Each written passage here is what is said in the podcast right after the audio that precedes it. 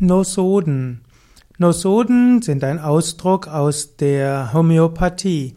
Griechisch Nosos heißt Krankheit, N-O-S-O-S, und Nosoden sind eigentlich ursprünglich krankmachendes Material.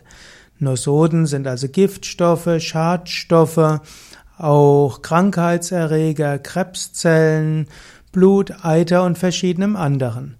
Diese kranke oder pathologische Material wird dann homöopathisch aufbereitet. Und so nimmt man an, dass über Nosoden das Immunsystem stimuliert werden kann. Nosoden heißt also, man gibt dem Immunsystem etwas Erkranktes in einer homöopathischen äh, letztlich Potenzierung und anschließend kann dann diese, können die, kann das dem Körper helfen, wieder gesund zu werden. Nosoden gibt es als äh, Fertigarzneimittel und es gibt sie auch aus individuell aus körpereigenem Material des Patienten hergestellt. Auf eine gewisse Weise werden Nosoden nur in sehr hohen homöopathischen Potenzen verwendet, denn man will ja den Menschen nicht krank machen.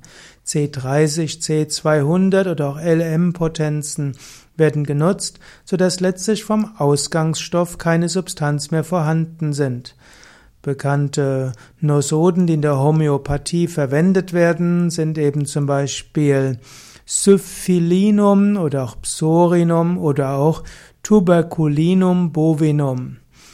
Nosoden können aber auch anders interpretiert werden. Man könnte letztlich sagen, Nosoden sind auch Impfstoffe. Man nimmt zum Beispiel beim Impfen einen bestimmten Stoff in, in, in geringer, in geringer, ja, in geringer Größe oder geringer Dosierung und dann hofft man, dass der Körper dagegen Immunität entwickelt.